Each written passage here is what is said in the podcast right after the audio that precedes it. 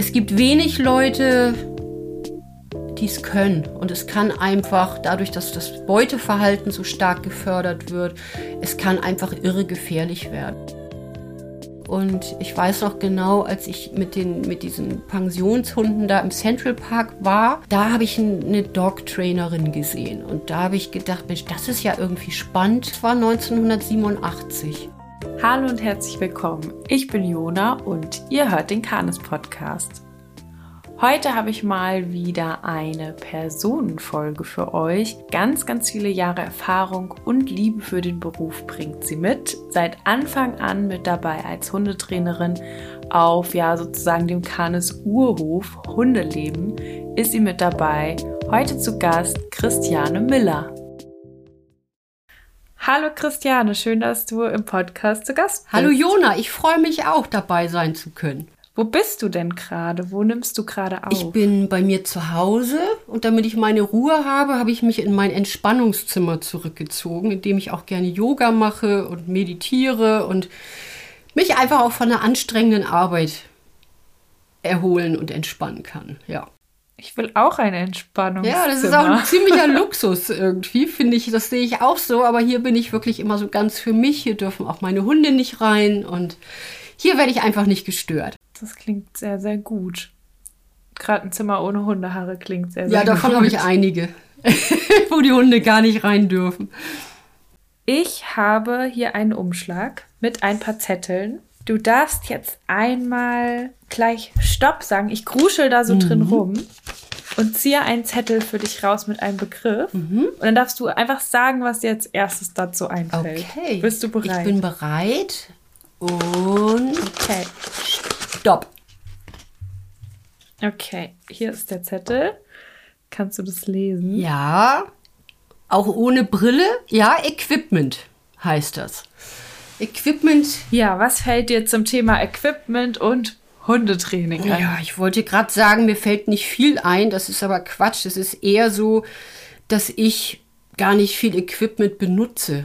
Also ähm, die Leute fragen ja auch, was soll ich zum Erstgespräch mitbringen? Und ich sage dann einfach Halsband, Leine oder ein Geschirr, wobei ich selten mit dem Geschirr arbeite, lieber mit dem Halsband, weil man die Hunde besser lenken kann. Aber auch da gibt es natürlich Ausnahmen bei einigen Hunden. Ansonsten ähm, Leckerlis fallen mir auch ein ich mache ja auch, mhm. ich arbeite ja auch im Beschäftigungsbereich und um Hunden was beizubringen, klar. Und den Welpen natürlich, bei den Welpen, ähm, da arbeite ich auch gerne mit Futter. Und ja. ansonsten, ähm, es gibt viel Equipment, viel, ja, was fällt, Schleppleine, damit arbeite ich so gut wie nie. So viel. Aber Leine und Halsband, und Futter. Ich habe bestimmt mhm. was vergessen, aber das ist jetzt, das ist auf jeden Fall das, was mir jetzt so vorrangig in den Sinn kommt. Ja, bist du bereit? Ich würde noch einen zweiten Zettel ziehen aus unserer Natürlich. Brieftasche hier. Gerne. Kruschel noch mal rum. Ich finde den Begriff so lustig. Kruschel. Und stopp. So. Aber das ist wirklich sehr schlecht geschrieben. Kannst du es trotzdem lesen? ich kann Schutzdienst lesen und Schutzhundesport. Ja. Genau, Schutzdienst, Schutzhundesport. Was fällt dir dazu ein? Eine lustige Frage, weil das so, das ist ja so ein bisschen oldschool. Man verbindet damit ja immer so irgendwelche Schäferhundplätze und es ist ziemlich verpönt, Schutzdienst zu machen. Ich oute mich jetzt. Ich habe Schutzdienst früher gemacht. Meinem ersten Schäferhund und dann hatte ich noch angefangen mit meinem Herderrüden, mit meinem Hollandse Herderrüden, wo ich aber dachte, nee, der, der findet das einfach so toll, das wird mir zu gefährlich. Und ähm, es gibt wenig Leute, die es können. Und es kann einfach, dadurch, dass das Beuteverhalten so stark gefördert wird, es kann einfach irre gefährlich werden. Also gerade wenn man auf der anderen mhm. Seite noch vorhat, mit seinem Hund ganz, also seinen Hund als Familienhund zu halten das ist jetzt keine pauschal gültige Aussage. Also ich habe überhaupt nichts gegen Schutzdienst. Ne? Mhm. Im Sicherheitsbereich und so ist es ja auch der klassische Schutzdienst und Schutzhundesport. Muss man sich einfach fragen, wozu ein Hund so hoch pushen, wenn man ihn danach mit Gewalt wieder runterbringen muss. Ne? Das fällt mir mhm. dazu ein. Das wäre auch so meine Frage, was ist irgendwie so der Sinn dahinter oder auch der, also was bringt das auch dem Hund irgendwie, wenn man dann so, wenn es dann vor allem der Hund auch noch im Alltag mitlaufen soll und vielleicht müssen wir noch mal zurückspulen sozusagen. Vielleicht erklärst du noch mal, was das überhaupt ist. Also vielleicht wissen ja ganz viele HörerInnen auch gar nicht, was dahinter steht, wie das aussehen kann. Ja, ähm, ganz lustig ist, dass ich bei dem ganzen Gekruschel, dass ich die Frage jetzt erwischt habe, weil die, weil die inzwischen so weit, weil das so weit weg ist für mich. Also, und man sieht es eigentlich nur den Schutzdienst ähm, in einem Hundeverein, so in dem klassischen Gebrauchshundeverein. Die haben sich ja inzwischen mhm. auch so gew dahingehend gewandelt, dass eben nicht nur Schäferhunde oder so die klassischen anderen Gebrauchshunderassen wie Rottweiler, Dobermann, Schäferhunde erwünscht sind, sondern da geht man eben auch mit, mit, mit dem Pudel oder mit dem Labrador hin, um die Begleithundprüfung zu absolvieren oder was anderes dort zu machen, Obedience oder Agility oder so. Da sieht man dann auch wenig von diesem klassischen Schutzdienst, der meist zu anderen Zeiten stattfindet findet und wo es eben darum geht, dass der Hund zum Figuranten ja, auf den Figuranten losgelassen wird. Also der Figurant ist ein Mann mit so einem Schutzarm und der Hund soll da reinbeißen. Und möglichst oder sind es das immer sind, Männer? Oder eine Frau? Oder sind nee, das es immer sind immer Männer? Männer. Also ich habe noch nie, es gibt, Echt? ja, ja, weil ich meine, wenn der Hund, wenn so ein Schäferhund oder auch wenn es ein Mali ist, so der vielleicht nur 20, 22 Kilo wiegt, aber wenn der da reinknallt, also die meisten Frauen sind da einfach nicht standfest genug. Ne? Behaupte mhm. ich jetzt mal. Und es ist auch oft so ein klassisches Männerding. Ne? Also, mhm. und ähm, naja, also dann müssen die natürlich müssen die dann aber auch auf, auf Befehl hin schnell loslassen, woran es auch oft hapert. Ne? Und mhm. ich habe beim Schutzdienst schon viele sehr unschöne Sachen gesehen. Also auch wenn es dann darum geht, den Hund vom Ärmel wieder loszukriegen oder oder jemand kann sein, sein, sein Schäferhund oder Rottweiler gar nicht halten und dann muss noch eine zweite Person festhalten. Und also es gibt, wie gesagt, wenig Leute, die es können. Ne? So. Mhm. Würde ich jetzt mal so behaupten. Und, und die Tendenz ist auch, also die, die, die ist, es nimmt einfach sehr, sehr stark ab, das Interesse am Schutzdienst. Und ich finde, das ist auch gut. Nein, also es sei denn, man, man braucht den Schutzhund beruflich. Na, eben im Sicherheitsdienst von der Polizei müssen wir gar nicht reden, da muss sowas natürlich auch hinhauen. Na, aber die Hunde werden auch dann mhm. anders gehalten, sprich viel im Zwinger. Ne? Mhm. Das heißt, es kann einfach dann, wenn man diesen Hund auch als Familienhund halten will, zu großen Gefahren kommen, weil das Beutefangverhalten stark gefördert wird. Kann. Oder wie ja, kann man ja, das ausdrücken? ja, genau, so ist es. Aber ich mag so diese pauschalen Antworten nicht. Also ich mag schon nicht dieses, mhm. äh, man darf mit keinem Hund Ball spielen, also spielen in Tüdelchen. Ne? Also das lehne ich auch ab. Also es gibt auch Leute, die können das, das Beutefangverhalten des Hundes fördern und äh, wenn sie ein wachsames Auge drauf haben, kann der Hund trotzdem mit, mit den eigenen Kindern im Garten spielen. Ne? So, also das geht, aber die Gefahr. Aber bei wie viel Prozent der Menschen würdest du, das, die du im Training hast, würdest du sagen, bei dir kannst du das machen? Die wenigsten. Die wenigsten. Ne? Aber bei mir, also zu uns generell kommen auch kaum so diese klassischen Hundesportler.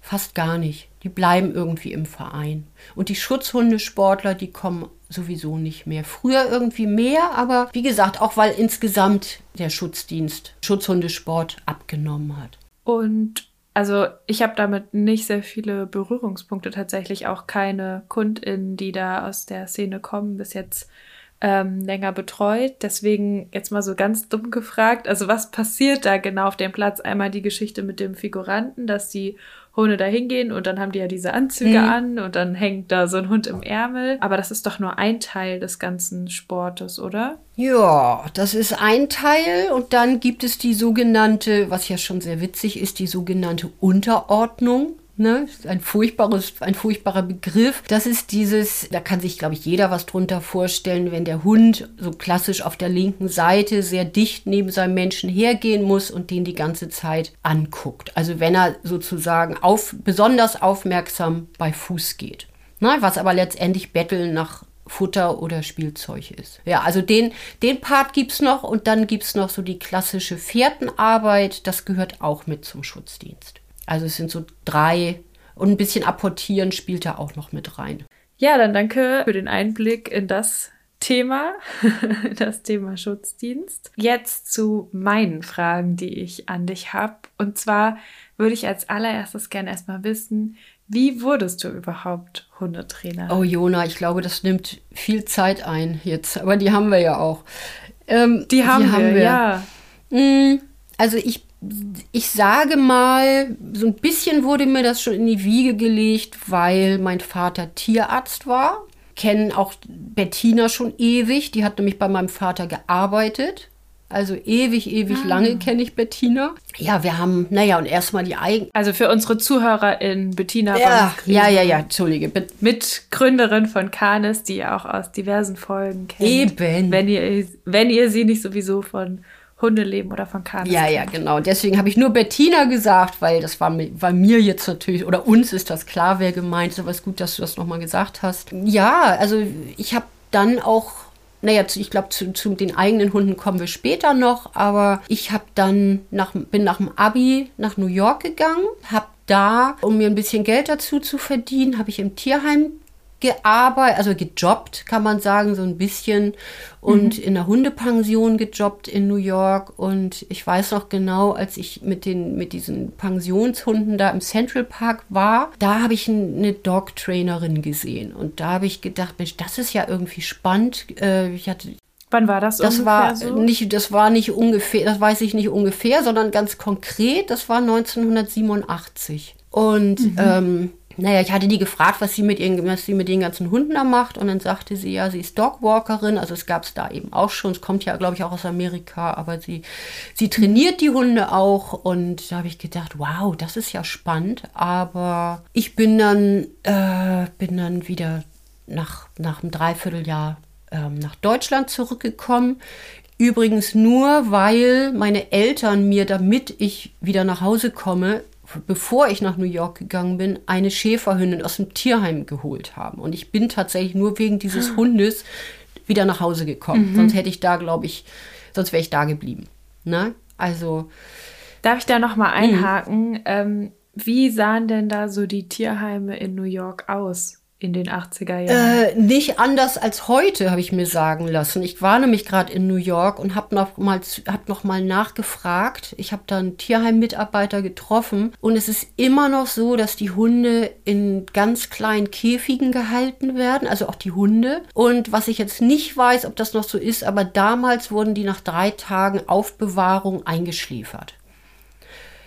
Äh, ja, Wobei vielleicht auch besser für die Hunde, weil die wussten, ne, also wenn die nicht adoptiert. Weil die Haltung, ja. weil die Haltung so, so Horror, war, wirklich oder? ganz, ganz furchtbar. Und dann wurden die also auch gar nicht rausgelassen, sondern nur in so einem Raum wurden die dann mal aus den Ki also so, dass die in so einem Raum sich aufhalten konnten. Ne? Also ich sehe das auch alles noch vor mir. Es ist ganz, ganz, ganz gruselig gewesen. Und mhm. ähm, Jetzt frage ich mich natürlich auch, wie ich das überhaupt, wie ich das ausgehalten habe. Und ähm, mhm. ich war eigentlich dafür da, die, diese Käfige sauber zu machen und habe aber gefragt, ob ich nicht die, mit den Hunden spazieren gehen könne. Und auf die Idee ist da überhaupt noch nie jemand gekommen.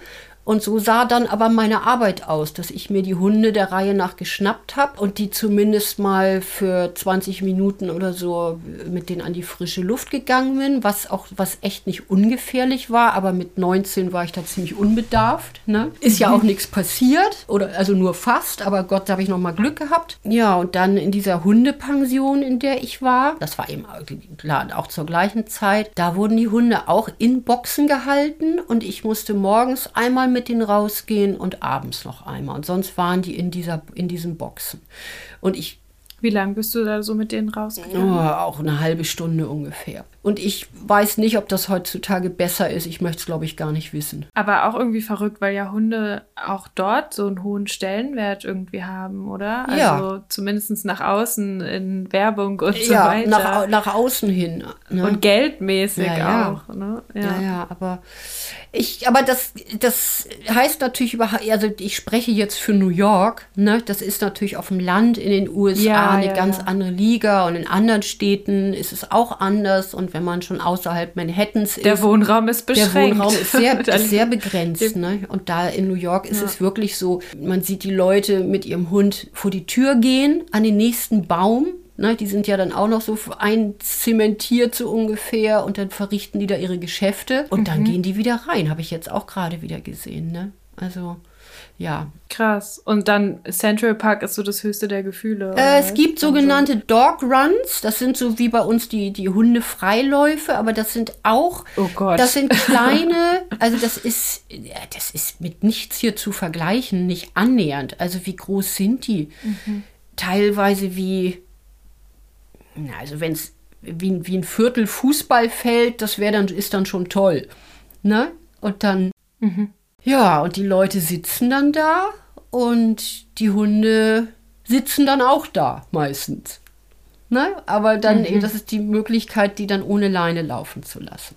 Aber wie lassen die ihre Hunde aus oder wie beschäftigen die dann ihre Hunde oder wie gehen die mit denen spazieren? Ähm, wie können die Hunde dann überhaupt Hund sein? Ich weiß, gar nicht. Gar Gar nicht. nicht. Also die, Ja. die, äh, die werden sehr früh kastriert. Ne? Also noch viel, Ja, viel, ja. viel früher, als hier diese Frühkastrationen stattgefunden haben. Das nimmt ja Gott sei Dank auch ab, dieser, oder hat abgenommen, dieser Trend. Super gruselig. Ja, ja, ist ganz spooky. Also wirklich. Das war, das war der kleine Exkurs nach New York. Ne? Und dann bin ich also wieder wegen der Schäferhündin nach Hause gekommen. Ich habe in Hamburg gewohnt und habe dann eine Lehre als Buchhändlerin gemacht. Und da war mir schon klar, dass ich nichts bin für so einen klassischen 9-to-5-Job. Also ich habe meine Lehre geliebt, aber äh, ich wusste genau, ich glaube, ich wäre lieber Kellnerin geworden, als, als so diese, diese starren Arbeitszeiten zu haben.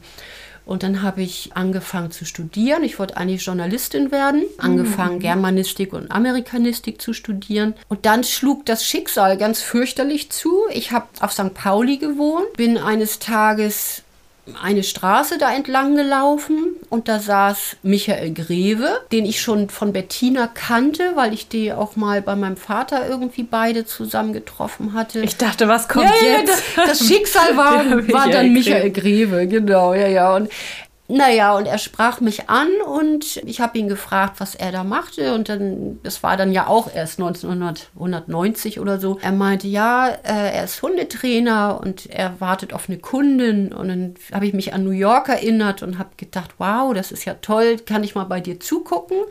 Und er sagte, ja, komm gerne vorbei. Und was ja wunderschön ist, ich bin, ich bin zu ihm gefahren und zu Bettina und bin ja nie wieder weggegangen. Ne?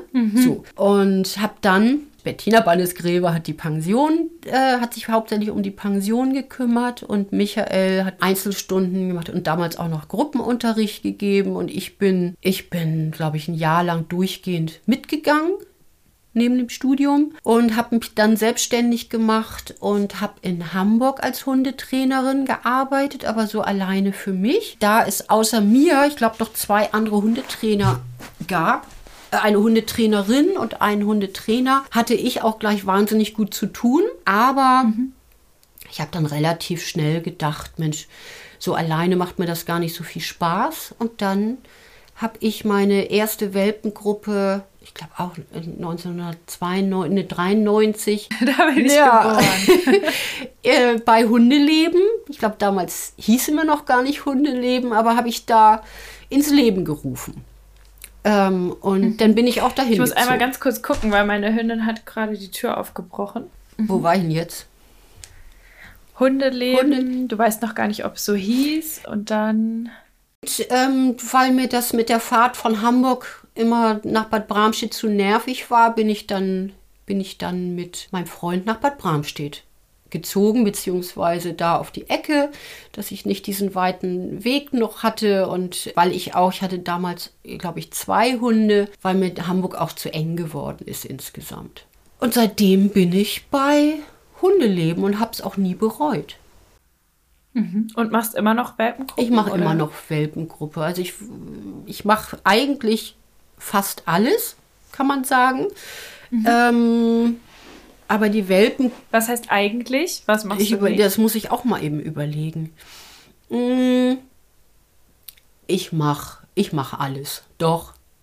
Doch, doch, doch, ich mache alles. Also mit den Kursen haben wir uns aufgeteilt. Ne? Weil was die Kurse angeht, mache ich Welpengruppe und Junghundgruppe und die meisten Beschäftigungskurse und Erziehungskurse werden, werden von anderen eben gemacht. Ne? Aber könnte ich, bin ich, habe ich auch schon gemacht und aber irgendwie, ich sage immer, für mich müsste der Tag 48 Stunden haben und das hat er ja nun mal nicht. Und die jüngste bin ich auch nicht mehr, deswegen habe ich mir eh vorgenommen, ein bisschen kürzer zu treten, aber das fällt mir sehr schwer, weil ich auch immer so viele Ideen habe. Naja, Einzelstunden mache mhm. ich auch und ich habe immer ganz viele Ideen, was man eigentlich was ich noch alles, was man noch alles machen könnte und ich machen möchte und ich muss da immer ein bisschen gebremst werden. Mhm. Was für Hundetypen und Rassen hast du aktuell gerade? Aktuell ähm, habe ich nur also ich habe immer einen Schäferhund, schon immer gehabt. Ich habe eine inzwischen fast zwölfjährige, man könnte sagen Mali-Hündin, sieht aus wie eine Herder-Hündin, ist aber irgendwas Gemixtes aus Spanien. Und die ist so meine, meine Begleiterin ohne Job sozusagen. Und dadurch, dass ich... Wie heißt die? Yumi. Da ich Agility mache, seit auch seit Ewigkeiten, äh, Ewigkeiten, ich glaube, das Ewigkeiten, das heißt dann seit 1997 oder so, gefühlt. Nee, nicht nur gefühlt, nein, das ist so seit 1997. Und das meine große Leidenschaft ist, also auch turniermäßig, ja, musste ich zwangsläufig dann irgendwie zum Hütehund kommen. Ich habe eine 14,5-jährige kleine Sheltie-Hündin, die auch sehr erfolgreich war im Agility. Und ich wollte nie einen Border Collie haben, weil alle hatten dann irgendwann Border Collies. Und dann bin ich aber zu meinem ersten Border Collie gekommen, Perle, meine die jetzt fünfjährige Hündin und bin dann so auf den Geschmack gekommen, dass ich äh, jetzt seit anderthalb Jahren noch einen, einen kurzhaarigen Border Collie Rüden habe. Ja. Mhm. Und also zu viert sind sie. Und das sind natürlich mhm eigentlich auch mir zu viele Hunde. Ich finde zwei Hunde eigentlich perfekt, aber äh, meine Hunde mhm. und ich haben das Glück, dass die immer, dass die ziemlich alt werden. Ne? Und ich brauche ja dann immer Nachwuchshunde fürs Agility und oder mir läuft einer mhm. aus dem mhm. Tierheim über den Weg und deswegen kommt es nie zu so, so einem Abbau, was die Anzahl der Hunde angeht. Aber das ist auch okay so, weil, weil ich ja draußen wohne und ich habe die Möglichkeiten und kann die mitnehmen. Mhm. Und ähm, nein, das, das passt schon alles. Gibt es etwas, was du vor der Anschaffung von deinen Hunden vielleicht nicht so gedacht hättest, wo dich deine Hunde jetzt so im Nachhinein überrascht haben? Jeder so auf seine Art. Da muss ich sofort an meine kleinen Hunde auch denken. Ich habe zwei kleine, nee, jetzt, na gut, die, die, ist jetzt bei meiner Tochter, aber eigentlich drei kleine Hunde gehabt und ich fand kleine Hunde immer, auch in den ersten Jahren, als ich schon als Hundetrainerin gearbeitet habe, ziemlich nichtssagend und für mich uninteressant, aber kaum hatte ich meinen ersten kleinen, schon habe ich gemerkt, was das naja, das sind genau solche Persönlichkeiten wie die großen Hunde. Ich meine, ist ja eigentlich auch logisch. Ne? Meine kleine Sheltie-Hündin, die hat jetzt, die ist zu Hause hier die Chefin. Die darf auch alles, also von mir aus und ganz große Persönlichkeiten teilweise. Meine schlausten Hunde, der bin ich auch schon mal begegnet, deiner ja, die, die kleine Kitty. Bemerkenswert. Ja, ja, ja, genau. Die ist wirklich eine Person, ja, ein Persönchen. Auf jeden ne? Fall. Ja. Und wie die durch die Welpengruppe läuft, also ich habe die mal durch die Welpengruppe laufen sehen. Ja, ja, und die hält alle schön. auf Abstand. Ne, die wird nie über den Haufen gerannt. Irgendwie hat die, die knallt jedem mal eine mit ihren, naja, mit ihren vier, vier oder fünf Kilo, die sie wiegt und, und dann halten. Weiß, wer sie ja, ist. Ja, ja, auf jeden Fall. Hat sie auch gelernt, dadurch, dass sie immer mit großen Hunden zusammengelebt hat. Und ja, die hat ein gutes Standing irgendwie. Ja, womit sie mich noch über. Meine Auslandshunde haben mich auch ja gelehrt, wie schlau die sind. Schlauer als alle anderen, natürlich, weil nur die. Was, was hattest du so für Auslands äh, aus welchen Ländern? Mm, aus, naja, meine Schäferhündin jetzt aus Spanien, ähm, die, die absolute Ausbruchskünstlerin ist, also Wahnsinn, die mhm. kommt, die kommt überall raus, überall rüber. Dann habe ich noch eine Hündin von so einem Händler übernommen, kleinere, aber die sah auch aus wie eine kleine Spanierin und die war auch irre schlau und eine eine kleine Rumänin, die sowieso die schlauste ist von allen. Also Rumänen kann man wirklich mhm. nur Menschen empfehlen, die mit dieser Intelligenz klarkommen irgendwie. Also, ne, weil die brechen überall, die können überall ausbrechen, die, die, und das erzählt so, während ich gerade eben die Podcastaufnahme stoppen musste, weil meine Rumäne die Tür aufgebrochen ja, hat. Ja, ja, so sieht's aus. Ja. Genau. Ja, und was die Border Collies angeht, da sagt ja immer alle Welt, dass, äh, oder man liest und hört, dass diese Hunde so schlau sind. Nö, also es sind mhm. Fachidioten. Also im, ne, also ja. das ist es einfach. Du kannst so, kannst einem Border Collie oder auch Mali oder so wahnsinnig gut was beibringen. Äh, aber in anderen Bereichen sind die strotzend doof. Und ich darf das sagen, weil ich habe welche. Ne? Also deswegen. Mhm. Also jeder Hund hat. Du hast den direkten Vergleich. Ja, ja, ich hab, ja. ja, ja, genau. Also, aber ich glaube, jeder Hund hat mich irgendwie überrascht. Und ich werde einen Teufel tun, Hunden auch zu wenig irgendwie zuzutrauen. Ne? Mhm. Mhm. Was würdest du sagen, was hat sich so in den letzten Jahren beziehungsweise ja Jahrzehnten im Hundetraining verändert? Also ist jetzt eine sehr große Frage, aber was fällt dir da besonders auf oder vielleicht auch aktuell besonders auf? Ja, ja, Jona, Jahrzehnte, das stimmt in dem Fall tatsächlich, ne? in den letzten Jahren und Jahrzehnten. Was ich beobachte, das ist, dass ein Hund ganz oft so Lücken, ja, so, so, ein, so ein Lückenfüller ist. Also so die Leute werden, mhm. viele Leute sind oder erscheinen ziemlich vereinsamt. Ähm, und dann ist der Hund immer öfter Partnerersatz, immer öfter Kinderersatz. Sei es auch, dass die Kinder aus dem Haus sind, ne? Irgendwie. Und mhm. dass der Fokus teilweise zu sehr auf die Hunde gerichtet wird. Nein, also das hat, das hat mhm. zugenommen und die starke Familie. Also würdest du sagen, das war jetzt in den 90er Jahren deutlich anders? Das war. Oder wie kann man sich das da so ja, vorstellen? Ja, das war deutlich anders. Also, und Hunde mhm. haben weniger eng mit ihren Menschen zusammengelebt. Das gab es natürlich auch schon, aber das waren dann mehr die klassischen Schoßhunde und auch in den 90ern, da wurden doch auch auf dem Land, da habe ich ja hier schon auf dem Land gearbeitet, da wurden auch noch mehr Hunde draußen gehalten, ne, konnten trotzdem mhm. gutes Leben haben, aber das Leben mit, den, mit, dem, mit dem Hund sozusagen so, auf, so als Familienmitglied, ne, das ist einfach, das hat wahnsinnig zugenommen und was nicht immer positiv sich auswirkt. Weder auf die Hunde noch auf die, mhm. auf die Menschen. Ne? Und mhm. ähm, naja, und dazu gehört ja. Wie würdest du das, also was würdest du daran als schwierig nochmal herausstellen? Also was genau aus Hundeperspektive findest du schwierig, dass es so eng geworden ist, sag ich mhm. mal? Den Hunden fällt es schwerer, ihre Menschen ernst zu nehmen. Ne, das, das sehen wir, das sehe ich dabei einfach. Ne, wenn die zu Hause zu viel dürfen, ähm, sehen die sich eher als gleichberechtigt und wenn die Menschen dann draußen sagen, irgendwie so, du hörst jetzt auf damit oder du machst jetzt mal das und das, dann zeigen die Hunde, wenn sie könnten, die Mittelkralle. Ne? Die Mittelkralle. Die Mittelkralle. Ja. Also ja, und dann sind die und dann ähm, sind die BesitzerInnen oft naja, dann auch sauer, sehr emotional, ne? weil sie tun doch, sie tun alles für ihren Hund, aber es ist eben nicht unbedingt das, was der Hund braucht. Ne? Würdest du sagen, die Erwartungshaltung hat stark zugenommen? Die hat star sehr stark zugenommen, ja. Ja, ja, ganz mhm. klar. Doch. Und auch die, ähm, die Vermenschlichung. Ne? Und mhm. da fällt mir, oh, Thema, genau, beim Equi Equipment.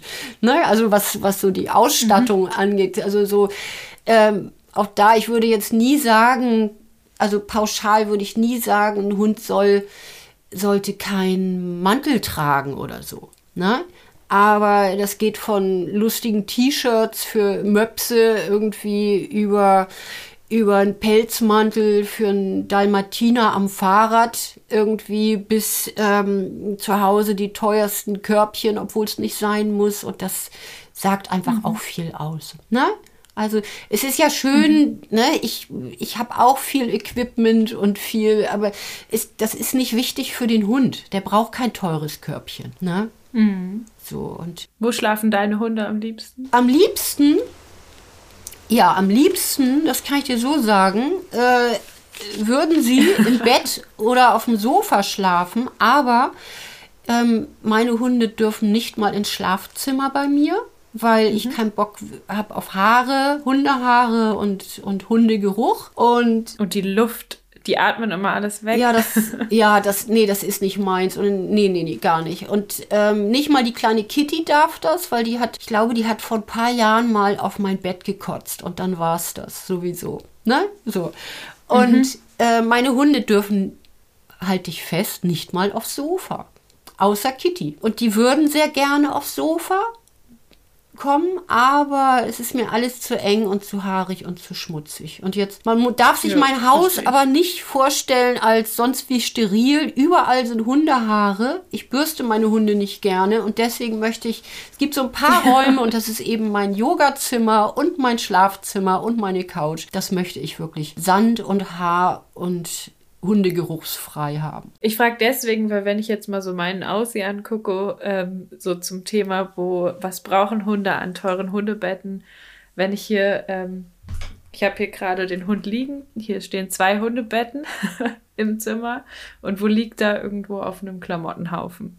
ja, genau. Oder wenn man jetzt ja. ein oder vor der Tür, wo es schön durchzieht. Ich wollte gerade sagen, so. wenn man jetzt, äh, also zum Beispiel, wenn man Fußbodenheizung hat, habe ich nicht, ne? Aber dann ist der Hund froh, wenn er irgendwo im Flur auf kalten Fliesen liegen kann unter Umständen. Ne? Kommt auf den Hund ich, drauf es kommt an, auf jeden Fall, ja. Es kommt auf jeden Fall auf den Hund drauf an, ne? Der Whippet wird vielleicht die Fußboden, Fußbodenheizung mitbestellen. Der, der, der muss auf dem Sofa liegen. Ja, und was sich sonst noch verändert hat, ähm, wovon wir natürlich profitieren, dass jeder das Gefühl hat, oder es wird auch jedem gesagt, er oder sie müsse in die Hundeschule gehen. Ne? Ähm, mhm. Es gibt aber Leute, das sage ich denen dann durchaus auch, ähm, denen sage ich, du müsstest das nicht machen, du würdest das auch so alleine können. Mhm. Ne? Ja, voll. So. Aber je, ich habe das Gefühl, es gibt kaum noch Menschen, die nicht in die Hundeschule gehen. Aber wie gesagt, darüber will ich mich gar nicht beschweren und es ist ja auch gut, wenn die Leute sich Hilfe suchen. Also bevor, bevor es zu Problemen führt, ne? oder eben wenn die Probleme da sind. Ähm, und was wir in der was, da rede ich wieder von, sage ich wieder wir, weil ich leite die Welpengruppe ja nicht alleine, aber die Leute, also wir hm. stellen fest, dass die Leute wirklich Angst haben, Fehler zu machen. Das ist auch ja. neu. Nein, das ist relativ neu und das ist, das ist mhm. ganz schräge. Also, dass viele denken, wenn sie einen Fehler machen, dann, dann wird das mit dem Hund nichts oder der wird, das wird dann ganz schwierig werden. Ne? Aber Fehler gehören eben auch dazu. Also das war früher nicht so ein, das war früher nicht so ein Thema. Ne? Und da, dadurch geht einfach auch das das Bauchgefühl so ein bisschen verloren, wenn man immer überlegt, oh Gott, was muss ich jetzt machen, was stand noch in dem Buch und ne, also mm. ja, also es wird weniger aus dem Bauch rausgemacht, was bei vielen Leuten besser wäre. Ne? Mhm. Auf jeden Fall. Ja, und dann ja. ein großes Thema, das ist auch erst so seit ein paar Jahren der Fall, das ist das Thema Beschäftigung. Ähm, Mhm. Dass die Leute oder dass viele Leute denken, ihr Hund muss unbedingt beschäftigt werden. Also wenn er überdreht ist, ist er unterfordert. Und wenn er entspannt in der Ecke liegt, dann langweilt er sich und ist auch unterfordert. Mhm. Und ähm, mhm. naja, und, und ich, ich liebe meine Beschäftigungsgruppen. Ich biete unterschiedliche Beschäftigungsformen an. Aber da sage ich den Was machst du? Agility, Longieren? Da machen wir ja noch zwei Ja, Folgen genau. zu, zu Agility Und, und, was noch? Longieren und ähm, Apportieren. Wobei das nicht mein Fachgebiet ist, muss ich dazu sagen. Aber ich, ich kann es und gebe auch Einzelstunden in dem Bereich. Wobei das ist dann oft von Retriever-Besitzern, die schon an Working-Tests teilnehmen und wo es dann um um Gehorsamsthemen geht, meinetwegen der Sitzpfiff auf Distanz klappt jetzt nicht so toll oder so, das ist dann auch so meins. Ne? Also ich kenne mich da schon aus und so Begleithundetraining, das biete ich auch an und Nasenarbeit, also eine Schleppe, äh, Schleppe ziehen oder Gegenstandssuche kann ich auch. Wobei das machen dann bei uns auch andere in Kursen. Aber ich habe so, ein, ich hab so einen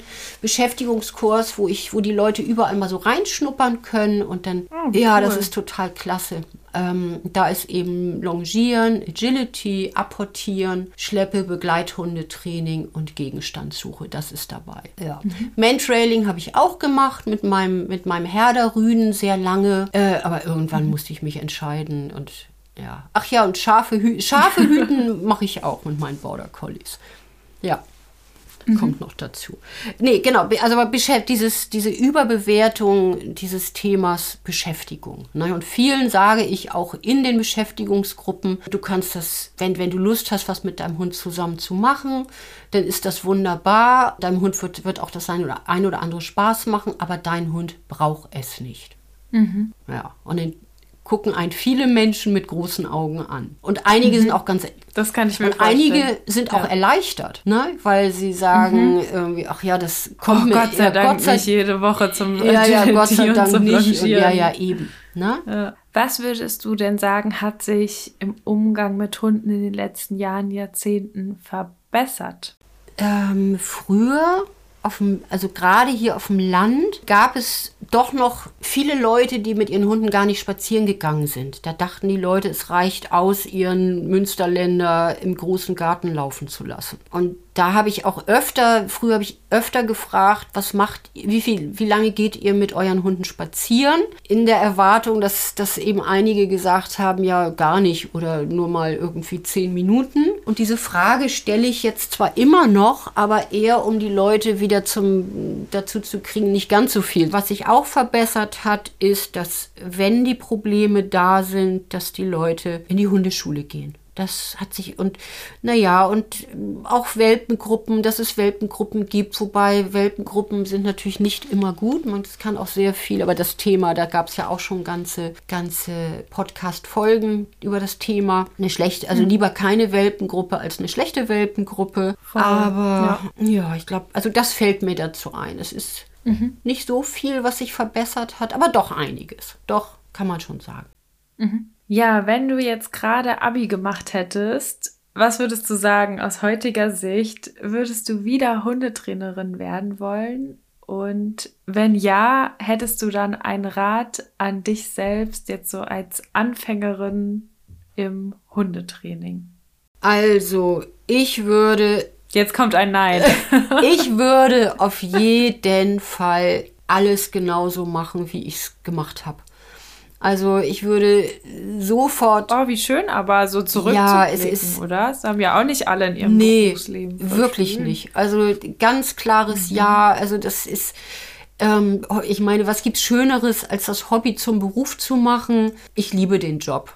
Ne? Und ähm, ein Rat an, an mich. Ich finde, ich habe auch damals alles richtig gemacht. Also das Gute war, ich habe immer über den Tellerrand geguckt. Also ich hab, bin eben im Hundeverein gewesen, ich bin mit Jägern mitgegangen, ich habe in Hamburg an der, was weiß ich, Elbchaussee irgendwelche Kunden gehabt, die so wahnsinnig viel Geld hatten, dass man, naja, und so wahnsinnig unterschiedliches auch erlebt insgesamt. Ne? Und Seminare, auch wo ich vorher schon wusste, das ist überhaupt nicht meins, ich werde es schlimm finden, aber ich möchte mitreden können, ich möchte Ahnung, wenn mir KundInnen davon erzählen, irgendwie sie waren jetzt bei dem und dem oder der und der oder haben das und das sich angeguckt, dann wollte ich einfach wissen, worüber geredet wird. Also jetzt auch wie man, wie ich an Kunden, an Kundinnen und Kunden gekommen bin. Ich bin in die Parks gegangen und habe dort Zettel aufgehängt. Und ich hatte, ich weiß noch genau, ich hatte einen Hamburger Stadtplan vor mir äh, und habe mir angeguckt, wo sind Grünflächen und ich bin da hingefahren, habe Zettel aufgehängt und das fand ich auch ziemlich kreativ irgendwie. Also oder was halt Quatsch, damals hat man das einfach so gemacht, aber mit meinem Stadtplan mhm. und so und so bin ich dann an die Leute gekommen und, und deswegen lief das auch gleich so gut. Mein Tipp ähm, an alle, die jetzt Hundetrainerin oder Hundetrainer werden oder auch schon sind, bildet euch fort und guckt euch wirklich auch mal, guckt euch fünf verschiedene Welpengruppen an, fahrt mit eurem erwachsenen mhm. Hund mal in den Schäferhundverein um die Ecke, auch wenn euch klar ist, dass ihr da nur einmal hingeht und nie wieder. Oder ähm, mhm. guckt euch irgendwelche Jagdhunde, Ausbilder an und wirklich das, das schult so ungemein. Ne, diese, und diese ganzen unterschiedlichen mhm. Erziehungsformen und Hundetypen. Und also das ist mein Rat definitiv an alle. Und mit vielen Hunden auch Sachen ausprobieren. Mit Unterschied schnappt euch Hunde von Freundinnen und Freunden und übt mit denen. Und egal, ob es jetzt um Erziehung oder um, um, um Beschäftigung geht. Erfahrungen sammeln, alles einfach. Es klang jetzt schon so ein bisschen in der letzten Frage mit. Ich möchte es trotzdem noch mal extra fragen. Und zwar, was würdest du sagen, was gefällt dir am allerbesten an deinem Beruf als Hundetrainerin? Natürlich liebe ich den Umgang mit Hunden, logisch, ne, auch mit den unterschiedlichen Hunden. Aber ich arbeite auch total gerne mit Menschen. Ich würde ja sagen, ich habe mehr mit Menschen als mit Hunden zu tun. Und ich bin sehr neugierig auf Menschen. Ähm, mich interessieren auch die ganzen unterschiedlichen Menschen. Ich mag nicht alle, das ist ganz klar. Ne? Mich, mich mag auch nicht jeder. Aber auch dann so diese Mensch-Hund-Teams dann zusammen zu, dass die zusammenwachsen, die dazu zu kriegen, das ist ja, ja, das ist, das ist ja schon so das Ziel. Ja, ich mag Menschen einfach sehr. Und ähm, ja, Hobby zum Beruf, das betrifft natürlich auch Agility. Ne? Das mache ich ja auch beruflich und ist immer noch mein großes Hobby. Dann das Arbeiten im Freien. Mein ganzes Team oder unser Team weiß, dass ich ein großer Jammerlappen bin, sobald es kalt wird. Also wenn ich sage, das Arbeiten im Freien finde ich toll, dann beschränkt sich das auf die Monate zwischen Mai und September. So, wenn es richtig, mir kann es nicht heiß genug sein aber ich hasse Kälte, mhm. aber naja, dank des ganzen der ganzen Outdoor-Klamotten. Da sind wir wieder bei Equipment. Da sind wir doch wieder bei Equipment. Ja, Equipment für mich, genau. Ähm, ja, es ist einfach eine sehr gesunde Arbeit. Ne? Spazieren gehen und man kann was heißt man, ich kann essen ohne Ende. Ich, werd, ich nehme nie zu, weil ich einfach so viele Kalorien mhm. verbrenne, dass andere echt neidisch weil sind, so weil ich so wahnsinnig so viel, ja, also, ja, ja, ja, genau. Und dann noch Agility ja. mache und so. Und naja, und was mir was mir auch gut gefällt, ist nicht zuletzt unser tolles Team. Ne? Also ich, ich sag, ich gehe da nie weg. Also ich wüsste mhm. ja auch gar nicht, was ich sonst machen soll, aber ähm, auch, nee, das ist, wir sind so ein eingespieltes Team und ich sage immer, man kann mich da auch begraben bei Hundeleben irgendwann. Also hoffentlich in ferner Zukunft, aber ich habe da schon da eher mein Plätzchen verdient als sonst wo. Mhm. War schön. Ja, zu unserer schon letzten Frage jetzt. Auch von dir will ich wissen, wenn du drei Wünsche für die Hundewelt frei hättest, was wären deine drei Wünsche? Also, was mir als erstes einfällt, Hunderassen wieder gesünder züchten. Es ist, ja. es ist einfach gruselig. So die kleinen Hunde, die immer kleiner gezüchtet werden. Ne? Chihuahuas, die irgendwie nichts mehr wiegen. Und dann wollen die Leute trotzdem, dass der Hund ganz normal in der Welpengruppe mitspielt. Und da, die lassen wir teilweise auch, da sagen wir den Leuten, lass ihn zumindest erstmal 12, 13 Wochen alt sein, dass er nicht mehr, dass er wenigstens über ein, dass er über 1000 Gramm wiegt. Und, und, ne, also, mhm.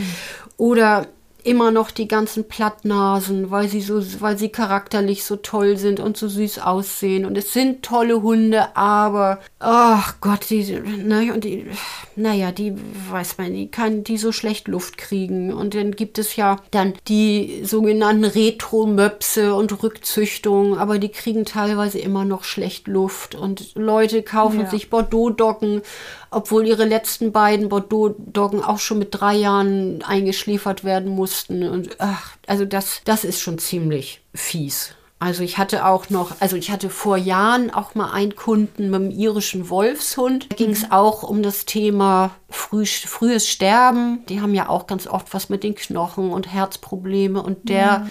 Besitzer sagte mir, ja, er hat sich bewusst eine Rasse ausgesucht, die früh stirbt, weil er irgendwann wieder nach Hamburg ziehen will. Und wenn, ach, das ist, ja, Boah. das werde ich nie vergessen. Ganz netter Mann eigentlich, aber das war es dann für mich auch irgendwie. aber es dem, ist ja auch nicht nur ein frühes Sterben, es ist ja eine vorzeitige Vergreisung. Ja, also, ist, dass sie halt einfach so früh an Lebensqualität ja, einbüßen, ist ja auch noch mal was anderes, dass sie nicht so lang haben. Und irgendwie nimmt man das auch, finde ich, so hin, dass man denkt, ach ja, die Großen, die werden halt nicht so ein. Nee, das hat halt auch Gründe, warum die gar nicht alt werden. Ja, natürlich. So ne? Das ist nicht einfach so. Ja. ja. Und ähm, ja, und dann neu sind auch, naja, diese, dieser, es gibt ja diese die sogenannten Designerhunde mit den Doodles und so, das ist ja okay, die gibt es ja dann auch, ähm, da es ja auch seriöse Züchterinnen und Züchter inzwischen, nicht nur diese klassischen Vermehrer und Geldmacher, aber ähm, was auch erschreckend ist, das sind diese Hunde. Es gibt zum Beispiel neu diesen, es nennt sich Pomsky. Das ist eine Mischung aus Husky und Pomeranian und die können gar nicht auf natürlichem Wege gezeugt werden. Und sowas haben wir jetzt auch immer öfter. Und das ist, da muss ich mich schon arg zusammenreißen. Das gelingt mir nicht immer. Ne? So, aber äh, können ja auch die Hunde nichts und der ist ja dann schon da. Der ist dann schon da, ja, aber also in der Welpengruppe. Ja, genau, ja. aber wo ich auch denke, was wieso muss man das jetzt noch unterstützen? Und da gibt es die ich ja. war neulich bei, bei eBay unterwegs irgendwie mal, weil ich nach solchen Hunden gesucht habe und das ist echt spooky irgendwie, was man da, ja. was es da so für Zusammenstellungen von Hunderassen gibt, die einfach null zusammenpassen. Ne? So, ja. also ja, also Hunderassen gesünder züchten, ne? Und Hunde, also wenn es nee, überhaupt nichts gegen Mischlinge, aber dann bitte Hunde, die irgendwie zusammenpassen von der Größe und vom Naturell her.